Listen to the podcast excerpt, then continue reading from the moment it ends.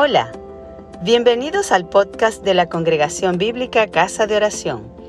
Esperamos que disfrutes este mensaje y que sea de bendición.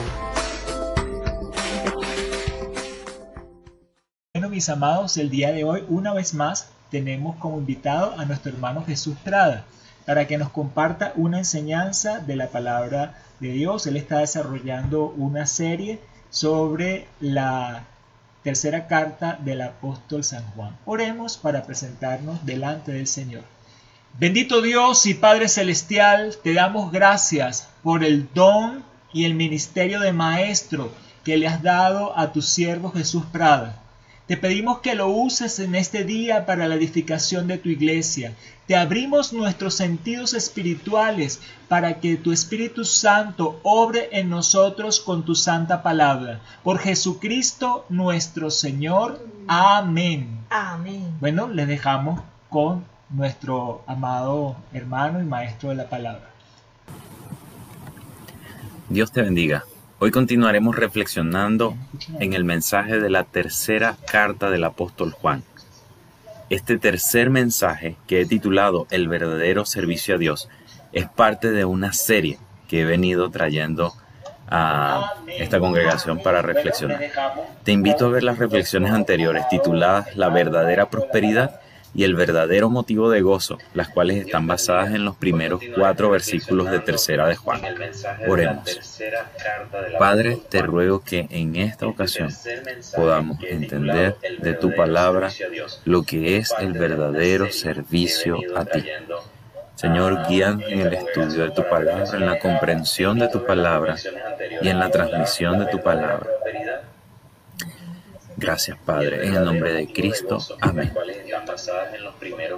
Si han leído tercera de Juan, es posible que se hayan dado cuenta que esta contiene algunas palabras claves por sus usos frecuentes o por su centralidad en el desarrollo del tema.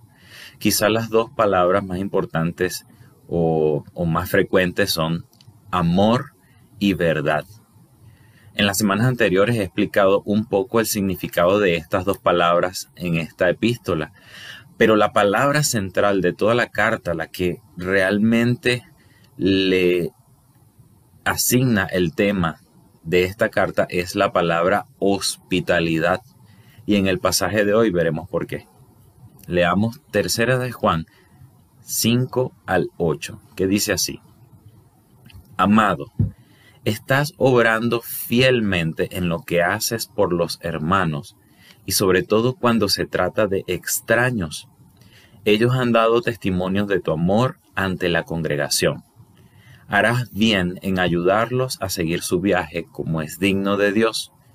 Ellos salieron por causa del nombre, sin nunca recibir nada de los incrédulos. Nosotros, por lo tanto, debemos brindarle hospitalidad y así colaborar con ellos en la verdad. Para desarrollar este, este tema, este pasaje, quisiera eh, enfatizar tres puntos y el primero de ellos se basa en el versículo 5 y es el siguiente, el verdadero servicio a Dios se muestra en el amor a los hermanos. Aunque en los primeros versos el anciano elogia a Gallo y menciona buenas cualidades de este hombre de Dios, realmente es un elogio muy general. Pero es en este fragmento de la carta que Juan expresa específicamente la buena obra de Gallo. Gallo había sido muy hospitalario con los evangelistas o misioneros itinerantes que iban de una ciudad a otra predicando. En la antigüedad era muy común que mucha gente saliera de la iglesia y fuera hiciera misiones en ciudades, en pueblos, donde aún no había sido predicada la palabra de Dios.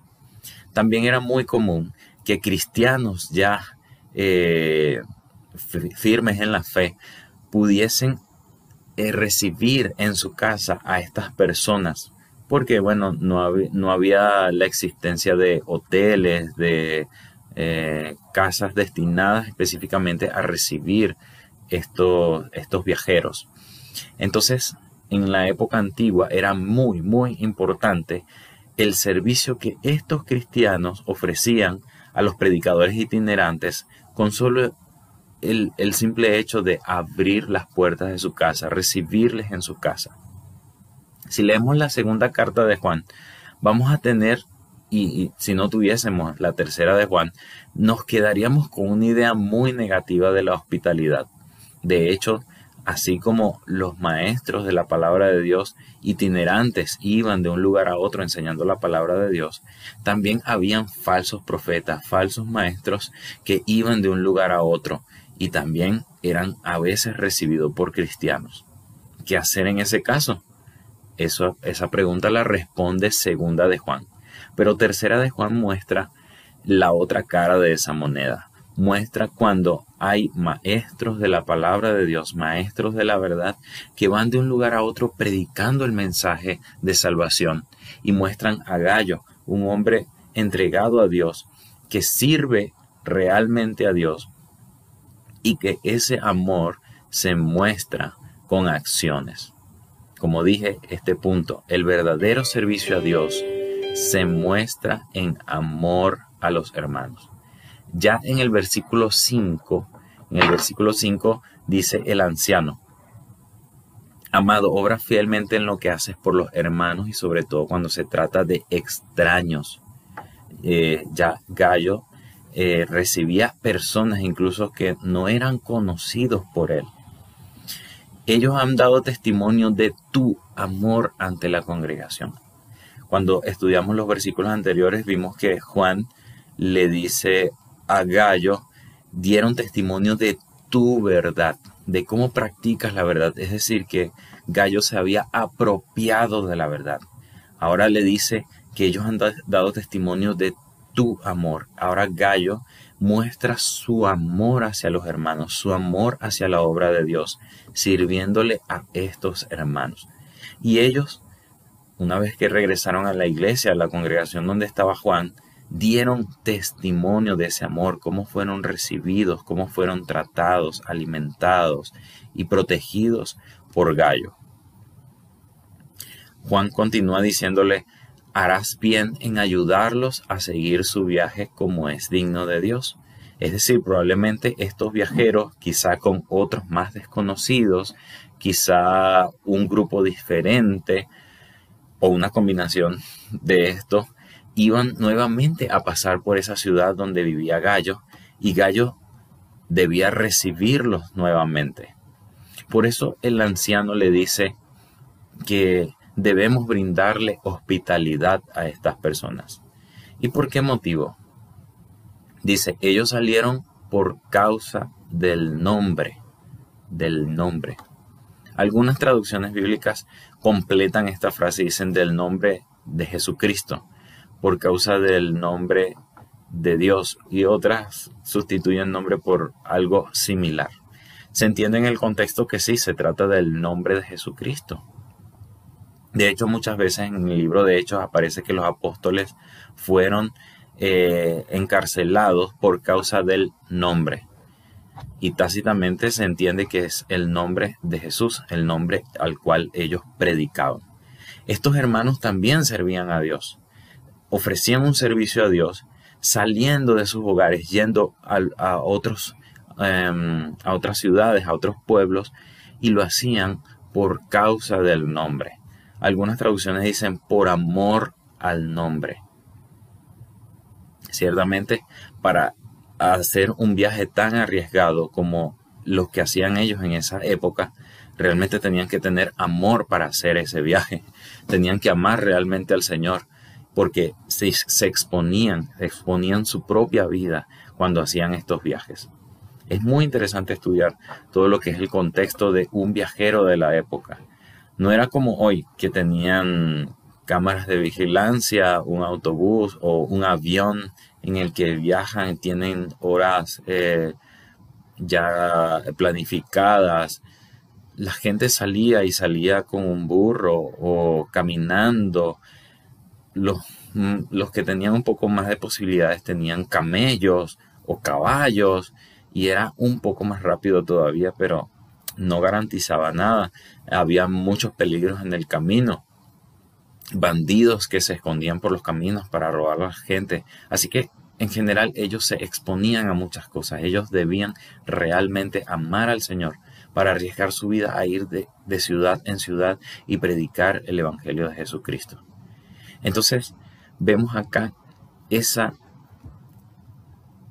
palabra clave otra vez, el amor. El servicio a Dios, el verdadero servicio, se muestra en amor a los hermanos. En el caso de Gallo, Gallo daba su amor a los hermanos, recibiéndole, abriéndole no solamente la puerta de su corazón, sino la puerta de su casa para recibirles. Era una acción muy concreta. Y de allí quiero ir a mi segundo punto, basado en, los versículos 6 y 7. El verdadero servicio a Dios se muestra en acciones. El anciano le dice, ellos han dado testimonio. Hay una forma de retribución de ellos hacia el amor de Gallo. Y dice, harás bien. La palabra hacer, la palabra obrar es muy común en este pasaje. Harás bien en ayudarlos a seguir su viaje como es digno de Dios. Ellos salieron por causa del nombre de Cristo sin nunca recibir nada de los incrédulos, con un deseo desinteresado de servir a las personas. Y creo que eso es una clave muy importante. El servicio a Dios se muestra en acciones, en acciones hacia los hermanos. Como dije en el punto 1, el servicio verdadero a Dios se muestra en el amor a los hermanos, pero ese amor se muestra en acciones. No es solamente una, un amor que se dice, es un amor que se muestra con acciones concretas. En cierto pasaje de la escritura dice, amados, no amemos solamente de palabras, sino que amemos con nuestros hechos, con nuestras acciones. La Biblia constantemente nos dice que si amamos a Dios, amamos a los hermanos. Por eso, si queremos servir a Dios, realmente nuestra dirección debe ir hacia el servicio a los hermanos. Y de ahí quiero llegar ya al punto número 3. El verdadero servicio a Dios se resume en servicio a los demás. No puedo decir que sirvo a Dios si no sirvo a las demás personas. No puedo decir que amo a Dios pero al mismo tiempo aborrezco a mi prójimo. Lo dice el mismo apóstol Juan en la primera epístola. Ahora nos vamos a un poco más a lo práctico. No puedo decir que sirvo a Dios si no sirvo a los hermanos. Hacer actividades, eh, incluirme en actividades espirituales, no son un servicio a Dios si no sirven a los demás. Y quizás estoy siendo un poco tajante con estas palabras. Quizás algunos no piensen que es verdad. Pero no veo otra forma en la escritura en la que las personas sirvieron a Dios sin servir a otros.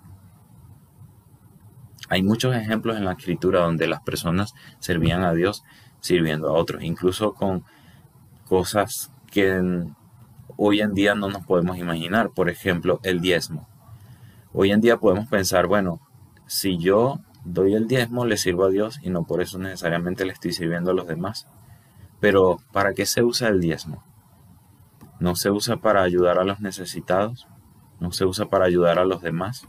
En el Antiguo Testamento, el diezmo, la persona la entregaba a los levitas para que ellos comieran. Era un servicio que finalmente se traducía en servicio a estas personas. Y así sucesivamente ocurre con cada una de las cosas. Cuando alabamos a Dios, Dios también envía bendición y vida eterna. Dios envía su bendición sobre todos. Pablo habla mucho sobre la edificación de los unos a los otros en medio de la congregación.